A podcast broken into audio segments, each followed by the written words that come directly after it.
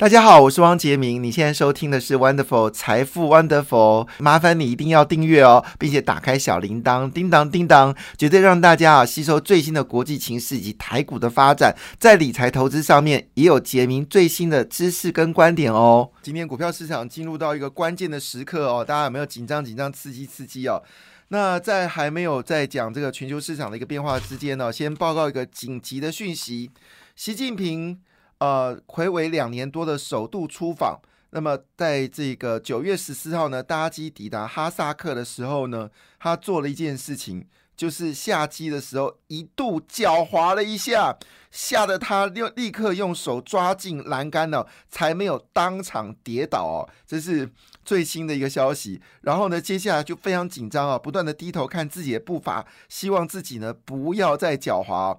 那连抬手向远方打招呼的时候呢，都没有。抬头哦，那么画面曝光之后，网友就说：“哎呀，太久没外出了，生疏了。哎呀，没摔着，真是可惜啊！哎呀，出门第一脚就踏空啊，这是不祥预兆。”那有人说：“你是得意忘形呢，还是另有心事哦？”然后接下来就说：“啊，这个习近平你入华了。”那当然也有人直接讲一句话说：“嗯，看起来习近平的脑袋是不是出了问题呢？”好，那当然。另外呢，他因为他有扶住的表情哦，没有摔下去。他说，如果摔下去的话呢，差一点就要改变世界历程的进程哦。这是习近平呢，呃，现在在摔跤的过程当中哦，已经成为现在媒体广传的一个画面哦。习近平为什么没有摔倒呢？好，这件事情呢是大家的遗憾哦。那一瞬间有没有让你突然间惊呼一声呢？好，当然，呃，这个事情我们就继续看下去啊。习近平这个狡猾。代表的事情是他心中有很多的忧虑吗？好，这我们就拭目以看哦。因为中国的经济确实出现很大的一个问题哦。那么这个问题呢，当然现在中国是以呃中央的方式呢，强。房市呢要继续去压制哦，那尽量公布国际间好的消息，比如说上海现在呢已经投资了一点一兆元哦，在 AI 跟半导体的一个方向哦，那么试图呢要降低呢，就是来自于就是全世界对中国的一个晶片的一个禁运，但是呢事实上我们都知道消息哦，呃，这个是来自中心内部的讯息，他们有尝试哦用中国制的光刻机哦，就发现到这件事。烂爆了哈，所以这些问题呢，其实恐怕在媒体上你很难看到真实的状况。而这一次中国呢是孤注一掷啊，因为中国现在非常脆弱的经济呢，他们决定呢在半导体的产业上面孤注呃孤注一掷哦，成功与失败呢，其实这三年就看得出来。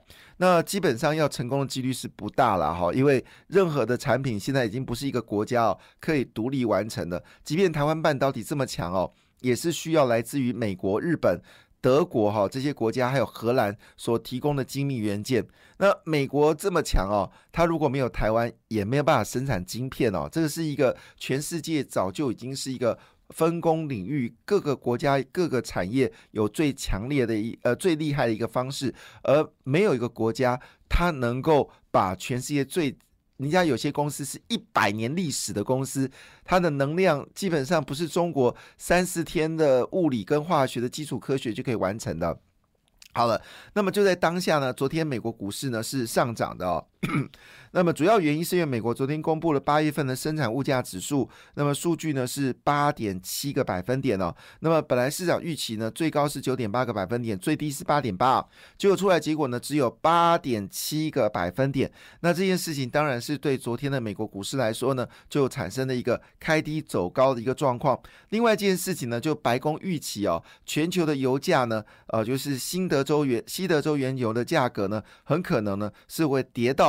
呃，每桶八十块美金哦，那这部分呢，使得现在美国在汽油价格呢，跌幅可能扩大到百分之三十哦，所以整个过程当中呢，看出来似乎好消息是越来越多。那么昨天呢，基本上呢是尾盘的二十分钟呢，逢低买盘抢进哦，四大指数呢就逆转收红了。那么主要上涨的类股呢是科技类股哦，我们来看一下。苹果昨天上涨零点九六个百分点哦，那这个 Alphabet 就谷歌呢上涨零点六个百分点，其中呢 Amazon 涨幅最大哦，是上涨了一点三六个百分点。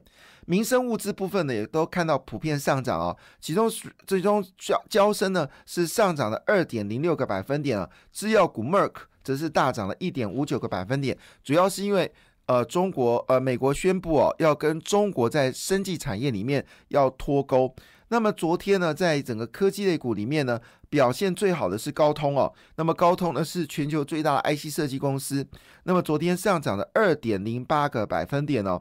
另外呢，就是有关这个呃，就是我们说的 NVD 啊好，是美国另外一个重要的指标类股，是绘图晶片卡龙头。昨天呢，则是平盘附近。好，那至于台股的 ADR 部分呢？其中联电哦，涨幅是远超过于就是费半指数哦。联电在昨天呢是大涨了。大涨了二点二四个百分点哦，那台积电呢则上涨一点零八个百分点。那么这里面其实最关键的消息是什么呢？最关键消息是呢，那个联电呢已经正式哦切入到太空领域哦，那么已经开始跟太空领域的一些厂商合作来帮忙代工哦，就是太空所需要的晶片。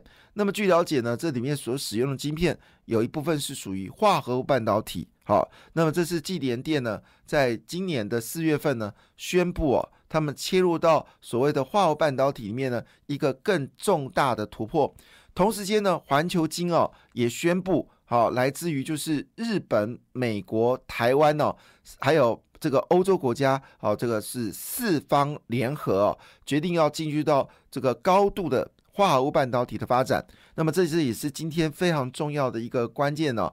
那么其中呢，这个跟环球金合作的是有一家日本很重要的一家半导体公司叫 ROM，它也加入到这个组织哦。那也就是说呢，这一次在呃，就是所谓 Chip Four 没有谈成的一个情况之下呢，环球金呢，因为受惠于这次晶片与呃科技法案哦，那美国呢证实哦，因为环球金要去美国设工厂。这是继在德国里面哦，要并购德国最大的这个晶片工厂挫败之后呢，一个重要的投资就是在美国直接设十二寸的这个晶圆的晶圆片厂。那么据了解呢，美国的商务部呢也正式宣布哦，会对好会对哦，就是呃环球金来做。赞助哦，那么环球金在这个美国呢，也正式宣布，他所要投资的这个金细金院里面呢，确实证明哦，也是跟车用有关的。这个呃化合物半导体呢也会加入起来，那么中美金、环球金呢今天股价会不会大涨了？恐怕也成为关注的焦点。那么台湾呢，加金跟磊金呢，据了解也开始哦介入到所谓的太空晶片。那当然更重要的是昨天呢，金星科在尾盘哦大涨哦，主要原因是因为全球总共要有三家以 ISCI、ISC。V 好，RISC-V 好的这个制程哦，因为我们知道全世界有三大制程，一个是叉八六，一个是 ARM 啊，一个就是 RISC-V 哦。那么 RISC-V 呢，在全世界有三家主要的公司，分别是呃加拿大的 C5、台湾的金星科跟中国的这个平头哥哦，这是全世界三大主要的这个晶片了。而今天呢，九月十五号，那么 RISC-V、RISC-V 啊。呃，今天呢，也台湾啊，台湾好，ICV 台湾。好，今天也正式展开活动哦，要探讨在这个开放式架构里面呢，可以有更多的用途。那么据了解呢，现在 RSCV 的架构呢，除了已经证实哦，用在所谓车用晶片的设计当中哦，包括了就是 MCU 跟 MOSFET 之外呢，事实上呢，现在呃也这个 C5 呢也拿到了五千万美金的订单哦，是要把这个架构呢运用到外太。空，所以今天在 RICV、T V 的台湾会议当中呢，还会爆出什么样火花呢？也值得关注哦。所以昨天金星科在尾盘的时候大涨哦。事实上，昨天也不是只有金星科大涨哦，包括四星 KY 在昨天的股价呢也是全面的走高。那也就证明一件事情，就是美洲贸易战、呃美中晶片战的当中呢，台湾俨然呢成为受惠者。这是台湾的优势，也是台湾的。的风险呢，因为我们现在的 IC 设计公司的产品呢，有超过百分之五十以上呢，都是卖到中国。那么昨天呢，各大指数里面呢，非半指数是美国四大指数涨幅最大的，那么涨幅呢有高达一点一四个百分点了。其他呢，第二名是纳斯达克，涨了零点七四个百分点。昨天在亚洲股市里面呢，跌幅最凶的是日本股市哦，跌掉二点七八个百分点。另外就是恒生指数呢，跌掉二点四八个百分点。韩国股市呢，跌掉一点五六个百分点哦，全都是因为受。担心哦，九月十六号到九月十八号也是未来两天当中，美国联储局如果没有记错啊，美国联储正式开会，到底升升四码？还是升三码成为意见的焦点哦。当然，也有人抛出来说，如果继续升下去呢，美国会从通膨哦立刻变成通缩。也听到这样的声音。那我听到最高的声音是五码哈，这个可能已经夸张到一个极致了哈。但是不论怎么样呢，如果升四码就是开低走高了哈。那如果升三码呢，就是呃就是平盘走高。那如果升两码呢，就大涨后修正哦。所以基本上呃今今天应该是一个。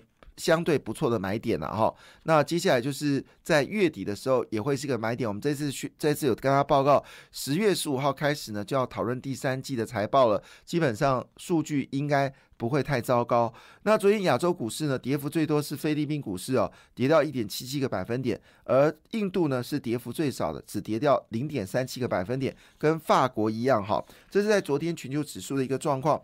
那么讲到。台湾的一个状况呢，当然最近呃有非常多的消息哦，其中呢最大的消息呢，跟大家快速的一个讨论呢，就是昨天日元呢开始做弹升了，主要是日本政府呢是由财务大臣呢来发动的，而不是日本央行。日本央行黑田呢基本上主张啊，日元是要持续的贬值，但是这个贬值已经造成日本经济的一个波动。所以呢，竟然是由财政大臣呢，呃，来公布呢，要做汇率检查。那么，财政大臣是不是要跟这个黑田先呃打一架？才能决定到底日本汇日汇率的走向。不过，因为目前看起来呢，日元呢就开始回升了，离之前最高点一百四十五块日元呢，可能是渐行渐远了。那么现在回到的价格呢，是一百四十二点九六元。那会不会继续的做一个是一个口头干预，还是真的实际干预呢？基本上，呃，我们要继续观察。那最主要事情是，日本的官方会买进美元。来，呃，买进日元来干涉呢？这部分才是大家所关心的一个部分哦。那么，在这个情况之下呢，台币在昨天呢是贬破了三十一块啊，这个是令人兴奋的事情哦。因为人民币呢已经正式贬破七块人民币了。那我们知道，最近台湾最大的竞争对手呢，就是跟中国来做竞争了。那么，中国瘦，台湾肥哦，已经成为一个重要趋势。那因为这个中美禁令呢，使得许多台商呢。必须离开中国，那么台湾成为一个主要的一个生产基地。那我们知道，因为选举关系，其实我们最近很少听到，就是台湾呢，就只有赖清德担任行政院长的时候呢，曾经执行一个大规模计划，就是重新哦讨论台湾的工业用地的一个这个国土调查。但是呢，在最近这几年当中呢，这件事情就没有听说有进一步的消息了。那么前阵子讨论到农地的这个工业化的问题呢，也是无声无息啊。那么土地呃，这个土地的一个呃一个正义法案呢，据了解，行政院呢也没有打算呢来做讨论哦，要做呃土地平均地权的一个新的法案。所以台湾的土地正义呢，基本上。在选举前呢，是并没有被完成的，非常的可惜哦。但是因应的台商大量返回台湾哦，其实当时这个赖清德行政院长哦所提到的，就是全台湾的一个土地的一个重新的国土规划呢，势必要执行哦。那这里必须要配合的就是台币必须要强烈的贬值。当然，我个人的看法了，我相信政府是不会听的。我们基本上很多经济学家认为。台币需必须立刻贬值到三十二块到三十三块，来竞争台湾对中国的一个出口的竞争力，这是第一点。第二件事情是台湾必须立刻加息。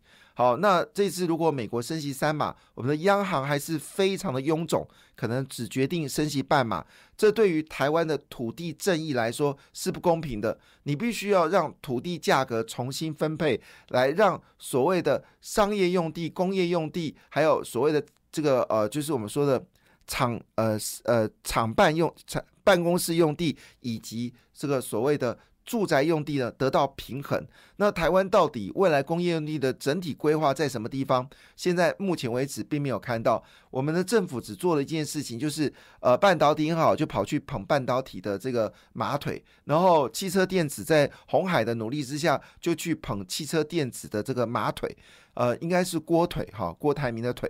但是整体来说，并没有个完整的一个一个计划，包括机器人发展、AI 智慧的一个发展。包括我们的这个机器的发展以及生计的发展，并没有完整的规划，这是一件非常遗憾的事情哦。台湾必须要加油。那最热销的消息是 iPhone 14呢，又追加了两千万只哦。那么市场的关心焦点还包括世星、金星以及立端、振华、胡联宇。感谢你的收听，也祝福你投资顺利，荷包一定要给它满满哦。请订阅杰明的 Podcast 跟 YouTube 频道财富 Wonderful。感谢，谢谢 Lola。